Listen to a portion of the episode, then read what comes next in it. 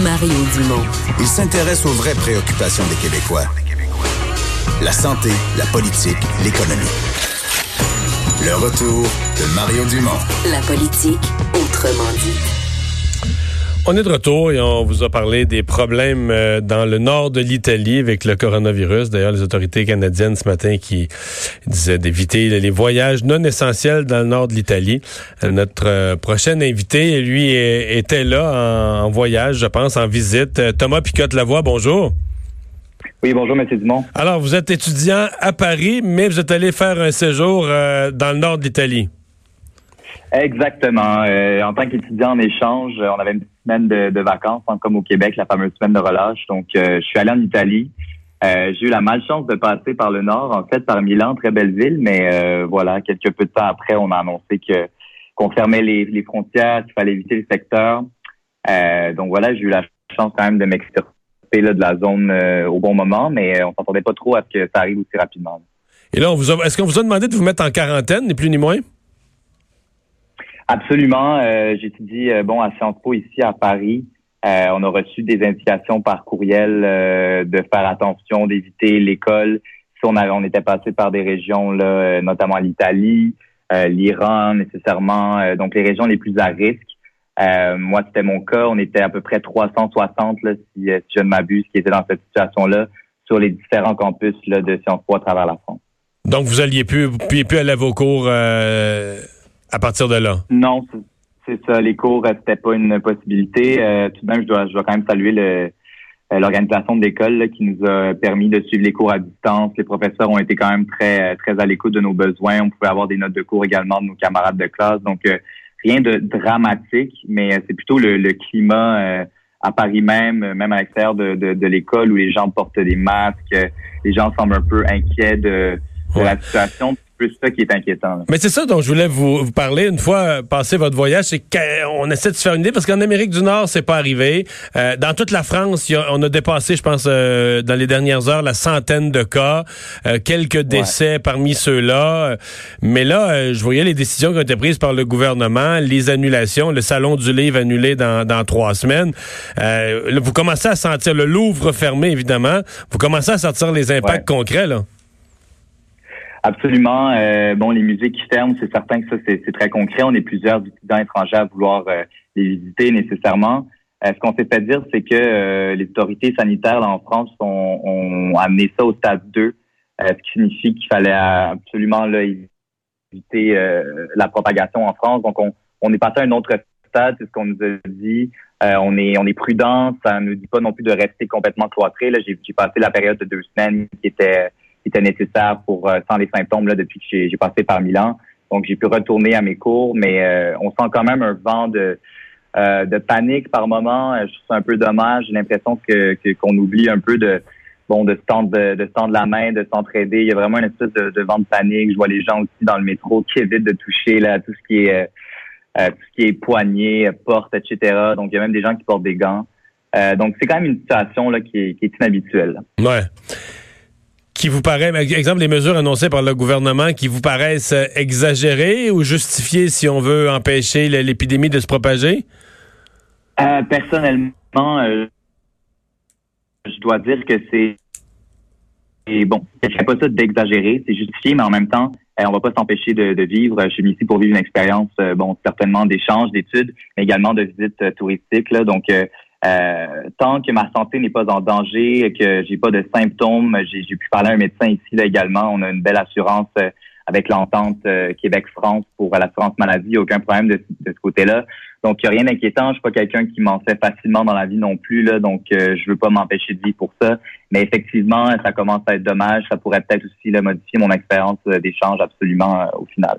Ouais. Euh, est-ce que euh, autour de vous, est-ce que vous sentez que les gens ont des craintes? Parce que là, on parle d'une centaine de cas en France, mais si on regarde ce qui s'est passé en Italie, les nombres de cas des fois explosent.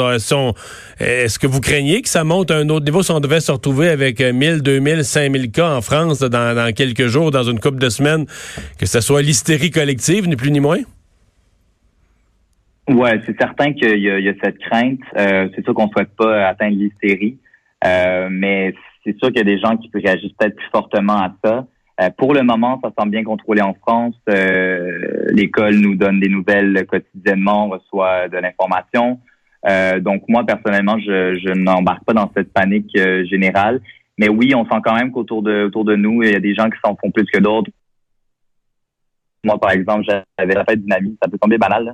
J'avais la fête d'une amie d'échange et euh, elle m'a demandé de pas venir finalement, euh, vu que j'étais passé par euh, par Milan.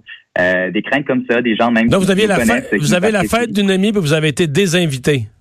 Ouais, j'ai été désinvité de la fête d'une amie à cause du coronavirus. Fait que, Parce que vous étiez passé par Milan. Ouais, c'est ça. C'est spécial. Pour pas, qu'il se passe. Ouais, c'est spécial. Je trouvais ça. Euh, je peux pas dire que c'est exagéré. Je peux comprendre la crainte des gens. Je pense que chacun a le droit de réagir à sa manière. Euh, personnellement, c'est ça. Comme, comme j'ai dit à plusieurs reprises, je, je suis pas du genre à réagir comme ça. Euh, je pense que c'est une question de respect rendu là. Chacun va le vivre de, de sa façon. Puis euh, c'est difficile de pas de pas embarquer dans ce climat de peur quand quotidiennement les, les médias, les journaux titrent euh, plein de choses par rapport au coronavirus, énormément de désinformation aussi sur sur le web. bon, moi je suis en journalisme, donc je suis à ça d'assez près, mais c'est mais vous êtes étudiant en journalisme, mais nous, on en fait, là. Je veux dire, mettons que le Louvre est fermé, il faudrait pas en parler? Tu sais, c'est les médias en parlent parce que c'est un événement. On parle d'annuler les Jeux olympiques. Là, c'est c'est quelque chose qui est majeur. Fait que d'un côté, si on n'en parle pas, on va se faire dire qu'on il va y avoir des théories du complot, qu'on cache la vérité au monde. Euh, si on en parle, ben là, on va vite dire ouais, on en parle trop, ça fait peur au monde. c'est l'équilibre est pas facile à trouver. Hein? Ben, c'est vrai, l'équilibre pas facile à trouver. Euh, je dis pas de pas en parler. Je pense qu'on peut parler de tout. Il faut parler de tout. C'est notre devoir d'informer en tant que mm c'est certain. Mais mon point était plutôt de dire qu'il euh, y a une façon euh, d'amener l'information. Euh, très souvent, c'est sensationnaliste un peu. Les titres sont très accrocheurs. je disais le bon, moi je, lis beaucoup Le Monde ici. Nécessairement, c'est la source quand même très fiable ici à Paris. cinq des neuf articles les plus lus concernent le coronavirus. Donc, on sent vraiment qu'il y, y, a une hystérie, que les gens s'informent beaucoup par rapport à ça. Euh, encore là, euh, oui, il faut absolument euh, faire attention. S'il y a des problèmes à grande échelle, aux Jeux olympiques, etc., il ne faut pas faire la sourde oreille non plus, puis éviter de regarder ce qui se passe. ça serait, ça serait malhonnête, ça serait même dangereux. mais c'est des situations où on s'entend qu'on fait venir des athlètes de, de, de plus d'une centaine de pays là pour participer à des Jeux olympiques. Je comprends que dans un cas comme ça, ça serait un peu jouer avec le feu. Mais le moi ici qui est à Paris, c'est plus de continuer à vivre normalement le mon quotidien. Mais on vous souhaite que ce soit possible de le faire. Merci beaucoup d'avoir été avec nous. Merci, au revoir. Thomas Picotte, la voix étudiant à l'Institut d'études politiques de Paris. Ouais, t'es passé par Milan, tu viens plus à ma fête. Ouais, mais en même temps, je, écoute, moi, je, et sans, euh, je suis très zen, là, mais euh, je, et c'est pas une question de risque pour euh, tu sais, des jeunes là, sur l'université, là, c'est pas des gens qui vont nécessairement en mourir. La question, c'est, c'est la façon dont on empêche la propagation, c'est ça. C'est que les pas gens, t'arrives dans un coin où il y a, il y a des cas, ben, tu fais attention de ne pas les de, de prendre quelques, de prendre deux semaines pour avant d'aller dans des grands parties pour, euh, malheureusement, c'est un peu comme ça parce que je viens d'avoir les tout derniers chiffres euh, de ces pays-là en, Europe et ça a quand même monté, là. Euh, on parlait de, bon, l'Italie, on était plus de 2000 cas maintenant, c'est plus de 500 cas. Et ça monte vite, là. Ça monte, oui, ça monte assez vite. Ça monte quasiment de 30 à 40% par jour depuis deux, trois jours.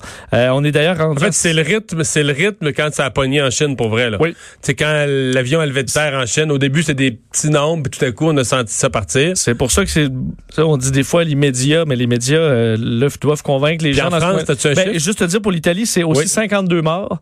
Alors, ça commence à être un bilan, euh, je veux dire, c'est mhm. pas une région du monde où, c'est pas en Chine, la population versus l'Italie, c'est pas la même. Et en France, on était à 131 cas, on était à presque 200, là, 191 cas présentement euh, en France. Alors ça monte, on est dans des chiffres évidemment beaucoup moins qu'en Italie, mais on peut comprendre. Mais ça monte vite là aussi là. Ben oui, effectivement. Parce que 191 cas. C'était quelques cas là, il, y a, il y a une semaine. Là. Oui. Alors euh, c'est pour ça que Veux, pas. Euh, et d'ailleurs, on dit l'Italie, c'est le pays présentement en Europe qui fait le plus de tests. Là. Ils ont fait juste hier 24 000 tests euh, de dépistage du coronavirus. Alors, on comprend que dès qu'il y a des symptômes. Ça, euh, ben c'est ça. Et je lisais, par exemple, qu'il y a des gens qui reprochent au Japon de faire très peu de tests et qui disent parce que le Japon, au fond, ben, comment dire, comme si on veut pas savoir. On préfère dire aux gens, allez à la maison, vous avez peut-être une grippe, on le sait pas, mais restez à la maison. De façon préventive, au cas où. Mais en faisant pas le test, ça fait des moins gros chiffres de cas déclarés. C'est pas faux. D'ailleurs, on disait quand même aux gens dans les suggestions, j'entendais, je pense, un épidémiologiste aujourd'hui à LCN qui disait euh, les gens, euh, c'est encore le temps de se faire vacciner pour la grippe saisonnière parce que, entre autres, le jour, si jamais il y a des cas qui arrivent ici, ben, ça permet d'éliminer cette, cette option-là ou d'en enlever Hmm. qui pourrait être vue comme des, euh, comme des cas de coronavirus, mais ça permet d'éviter la grippe qui est dangereuse aussi. On va aller à la pause. Au retour, culture et sport.